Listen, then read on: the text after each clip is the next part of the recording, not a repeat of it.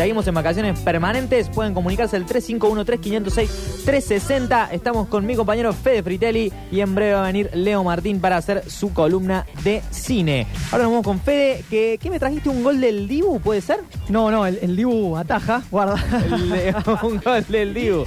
El que Eh. más sabe de fútbol, acá al aire, conduciendo vacaciones permanentes. Eh, no, no, te iba a decir a vos que, que no sos muy futbolero.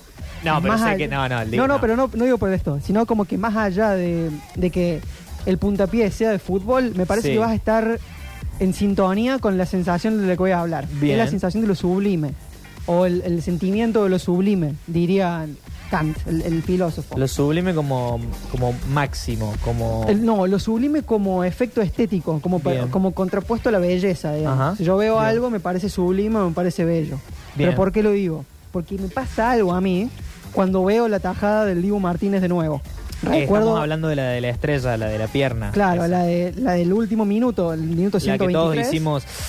Claro, que como en realidad yo me quedé como mudo, se me fue el aire de los pulmones y la pelota le pega en el gemelo y Sí. sale Sí. eh, y la saca después, creo que el Cuti Romero cabecea y se viene la contra Argentina. Porque me pasa algo cuando la veo hoy, no cuando la vi en ese momento, que en realidad estaba en shock como todo el mundo, estaba eh, sobrepasado por las emociones. Ajá. Ahora lo que me pasa es como un efecto estético justamente con eso. Que es que no es que me parece linda, no me parece bella, no, o sea, es una, es una muy buena tajada, pero digo, lo que me pasa no viene de la belleza de la jugada. No me parece armónicamente muy bella como para que me genere tanto a mí verla. Tampoco es por una cuestión de nostalgia que vos decís, Fede, no digas huevadas. Obviamente lo que te pasa es que recordás que Argentina salió campeona, entonces eh, a partir de esa jugada te vienen todos los recuerdos. Claro, No, viene atado como con el diario del lunes No. que ya sabes el resultado, ¿no? claro, no es eso. no es nostalgia, no Bien. es, eh, oh, ¿te acordás qué lindo que fue eso? Porque es algo que me está pasando ahora, digamos. Bien. No es eh, una especie de reciclar sentimientos anteriores. Claro. Es ver la jugada y sentir algo como, como que me sobrepasa.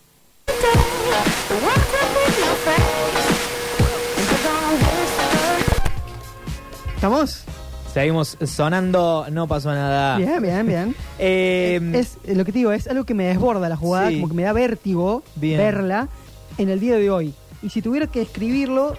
Espera, que- antes de que profundicemos, discúlpame que te interrumpa, Sí, sí, sí, eh, eh, porque antes nombraste algo que no quiero que se me vaya, que es entre bello y sublime. Sí. Eh, ¿A qué te referís con, con eso para, para Eh, el oyente? vamos a ir a quizás a un filósofo que se llamaba Emmanuel Kant, que Sí. es muy, muy conocido, digamos, un filósofo eh, muy importante en la historia de la humanidad. Él, él distinguía lo sublime de lo bello, en tanto lo bello tiene que ver más con la armonía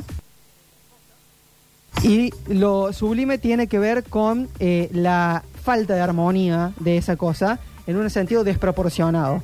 La belleza lo que me produce a mí es Mirá, mirá. es como una especie de armonía de mis propias facultades mentales. Mi entendimiento, mi imaginación, etcétera, juegan y se sienten cómodos y placenteros eh, por el sentimiento agradable que les produce Bien. eso que reconocemos como bello. En cambio, lo sublime me produce algo desagradable, algo que hace que choque mi entendimiento con mi imaginación, Por- porque, porque es demasiado. porque es demasiado, es Claro. incomprensible, Claro. es gigantesco y Bien. yo quedo muy chiquitito frente a eso que estoy eh, viendo, digamos. Bien. Entonces lo sublime produce placer, porque también me quedo mirando, pero desde el displacer. O sea, es como una especie de... O eh, sea, pero estamos hablando de un nivel de disfrute tal y de placer que te genera desagrado. Eso se. Al eh, revés, el desagrado que te produce por cómo proviene, digamos, por cómo es la cosa, te Bien. genera placer.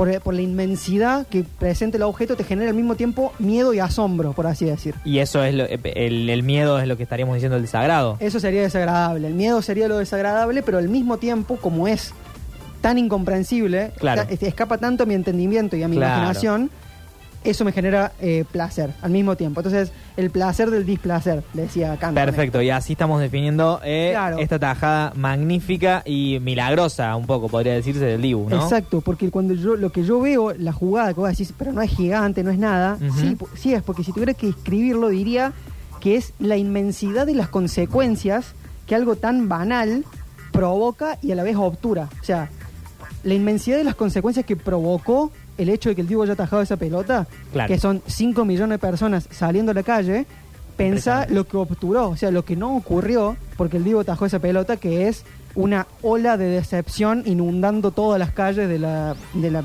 gran nación argentina. E- ese gemelo atajó una, una tristeza eh, gigantesca, Exactamente. inconmensurable. O sea, es como una red de contención de un millón, miles de millones de futuros que no ocurrieron.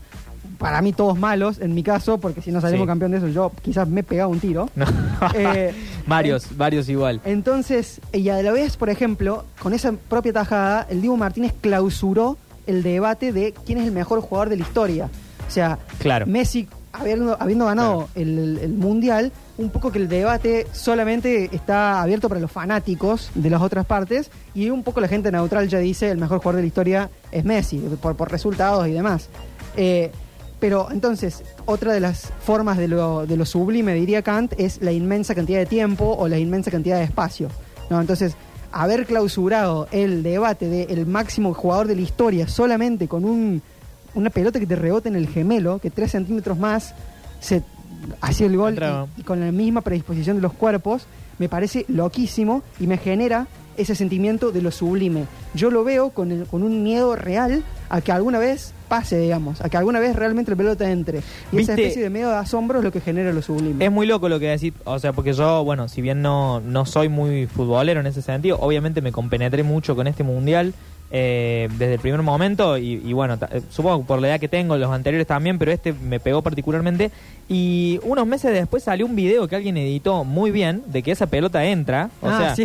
de una manera obvia, porque era, era como bastante, era un gol, digamos, en Claro. algún punto, que no fue. Eh, ese video para mí también es sublime. y ese video, yo lo vi y, y me ponía mal. O sea, yo decía, pero. o, eh, sea, sé que no pasó esto. O sea, es, es re loco porque no pasó. Pero ha- había algo de como viste ese sentimiento de estoy soñando algo muy lindo y me voy a despertar. Claro, claro, sí. Eh, y esto no, no fue real porque obvio no podía serlo. Porque ya sabía yo que esto no podía ser real. Como esa seguridad de que es tan bueno. Bueno, es un poco lo que me estás diciendo del sentimiento de, de- de De lo sublime. sublime. Es algo medio desagradable, pero que pero Claro. también hermoso. O sea, es como que produce terror y al mismo tiempo atrae. Porque Claro. eh, encierra un peligro siempre, lo sublime encierra cierto tipo de peligro. Ajá. A, qué sé yo, a la falta de significado, a la falta de control, a la falta de fuerza, etcétera, de algo que me, me apabulla.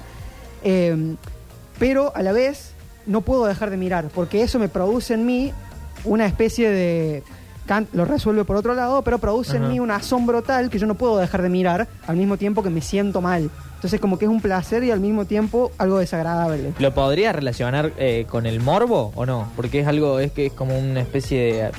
Si lo dijeras así, es bueno, estás mirando algo desagradable que no puedes dejar de mirar. Quizás la diferencia es que, bueno, no sé, ver un accidente no, no, no te hace sentir bien en ningún punto. ¿no? En- Hay que igual eh, en mucho morbo, o sea, en muchas cosas que tienen morbo, creo que eh, lo sublime juega, digamos. O sea, lo sublime juega en el genocidio, por ejemplo.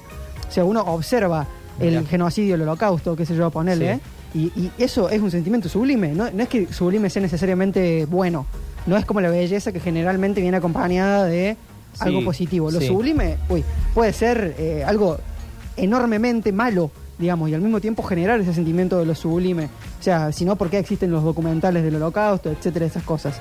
Documentales de eh, asesinos seriales, todas esas cosas. Para mí está jugando lo sublime, por más que no se identifica 100% Sí, claro. con el morbo, que es un por ahí un concepto un poco más moderno.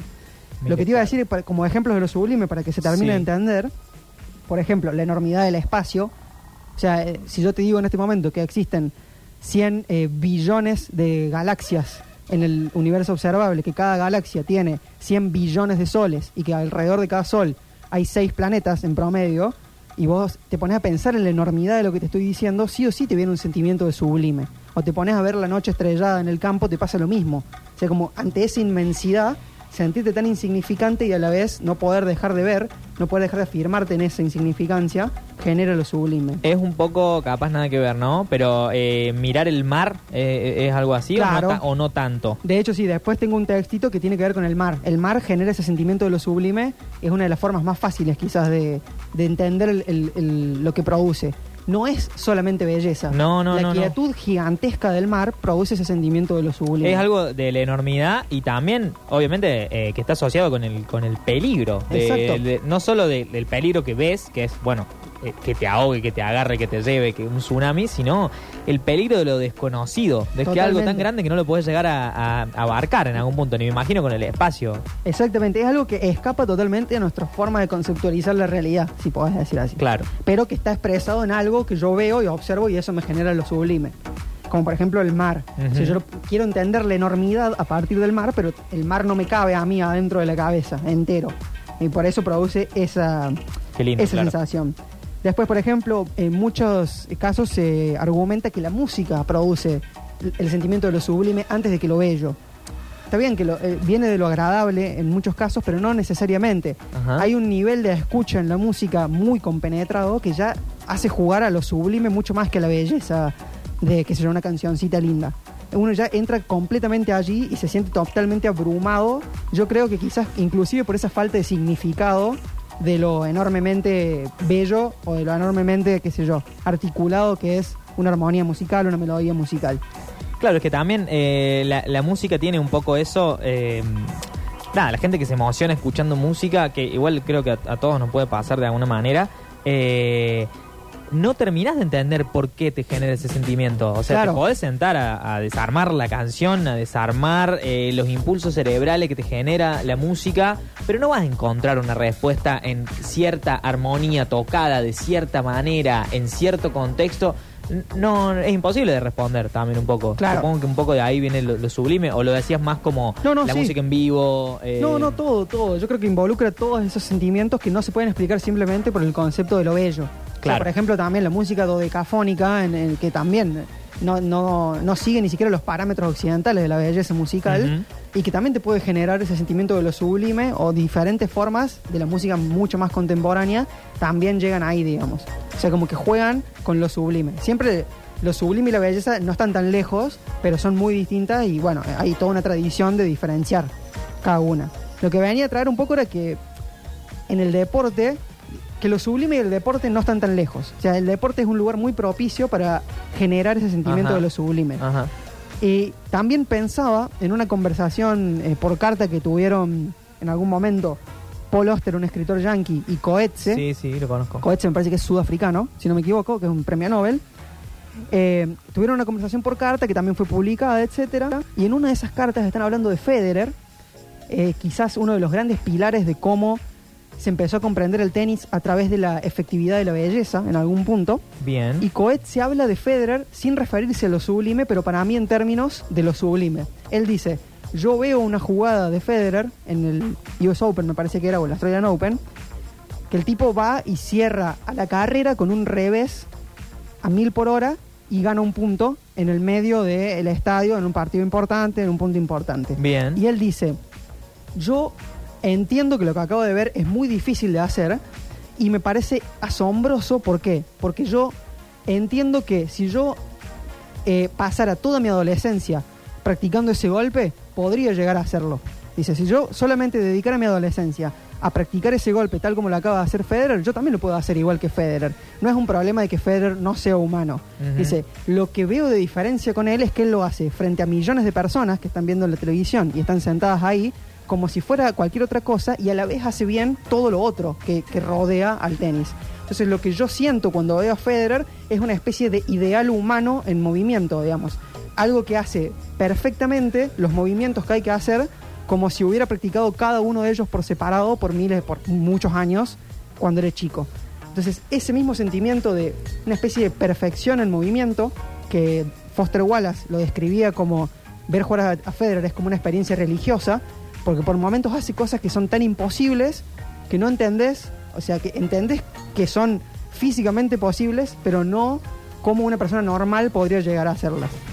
Ahí creo que lo, lo sublime se conjuga con esa forma de verlo. Hay gente a la que le pasa, o sea, con Messi suele Seguro. pasar eso también, ¿no es cierto? claro, o sea, con Messi eh, de decir cómo hizo eso, digamos, a fin de cuentas. Que Claro. lo mismo que decíamos recién de una canción, de que la podés desarmar, podés eh, analizarlo, podés practicar, podés entrenar durante 100 años, podés hacer un robot con la misma característica, pero hay algo que es único, digamos, en ese punto. Exactamente, o sea, y, y en, en el sentido de Messi también, eh, por ejemplo, pienso en el gol contra Holanda, que Messi mete una asistencia de caño sin mirar entre las piernas de un jugador, también eso genera como cierta sublimidad de decir, ¿cómo lo vio? O sea, eso es lo que acaba de hacer es la única forma de que, de que ocurriera el gol que ocurrió y lo hizo exactamente como la jugada lo pedía. Entonces ahí se pone en juego otro tipo de sensación que no es solamente la belleza. No es, ¡fua! Mira qué armónico lo que acaba de hacer, sino como un poco más. O sea, es como se te viene encima de decir, no lo comprendo bien en, en cierto punto.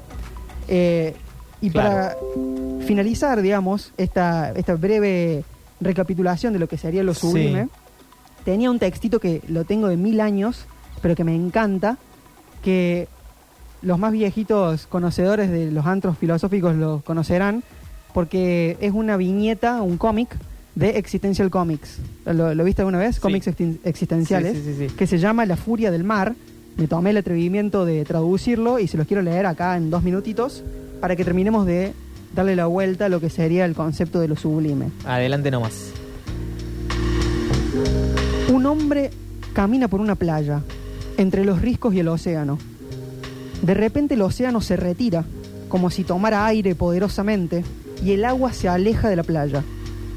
El hombre entonces mira hacia el mar y ve una distante línea blanca que se formó muy alto y a lo lejos. Es la espuma en la cresta de una ola inmensa. Está atrapado entre los riscos y el tsunami, pero el hombre no siente miedo. Un hombre camina solo en la oscuridad de una jungla. Dos pálidos puntos de luz lo sorprenden. Son los ojos de un jaguar. Se desvanecen y nuevamente solo tiene oscuridad.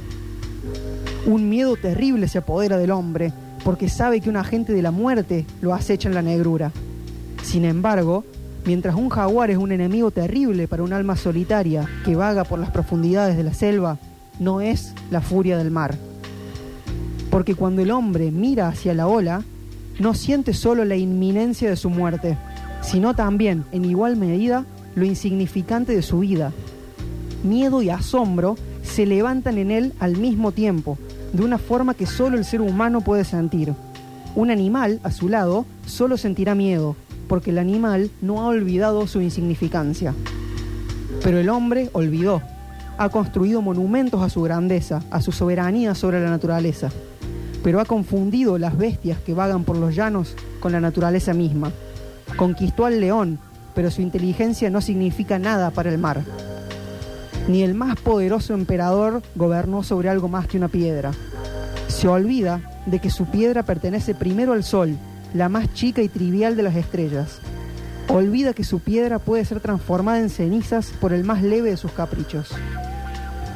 Pero cuando el mar se alza sobre él, de repente lo recuerda todo.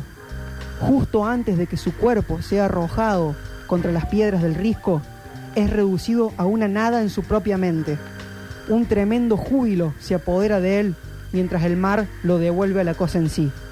A esto lo llamamos lo sublime.